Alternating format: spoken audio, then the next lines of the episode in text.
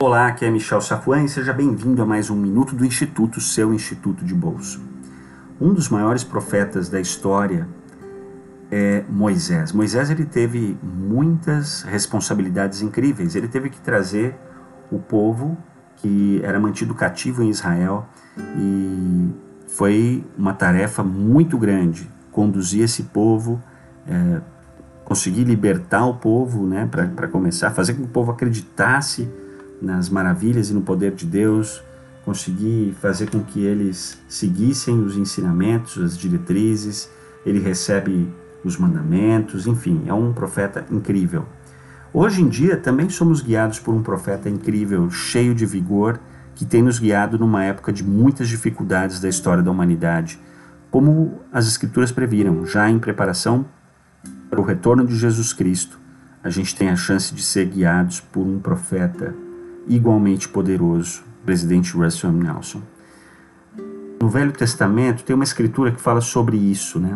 É, essas aqui são variações dessa mesma escritura que está lá em Provérbios 29, 18.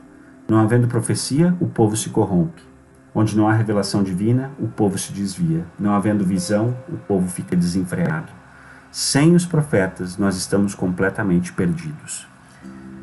A irmã Carol F. McConkie disse o seguinte na Conferência Geral de outubro de 2014: Temos escolha, podemos escolher ignorar, menosprezar, pisar as palavras de Cristo, ditas por seus servos ordenados, e rebelar-nos contra elas, ou podemos dar ouvidos às palavras dos profetas e assim edificarmos nosso lar e nossa vida sobre um alicerce eternamente seguro. Eu somo aqui as palavras dela, o meu testemunho de que enquanto seguimos os profetas, estamos seguros, não estamos perdidos e somos guiados à nossa terra de promissão, que no nosso caso é a vida eterna. Eu testifico disso. Na verdade, eu convido vocês a assistirem à conferência geral que a gente vai ter nesse fim de semana. E eu sei que vocês vão continuar tendo e edificando ainda mais o seu testemunho do, da, da realidade dos profetas.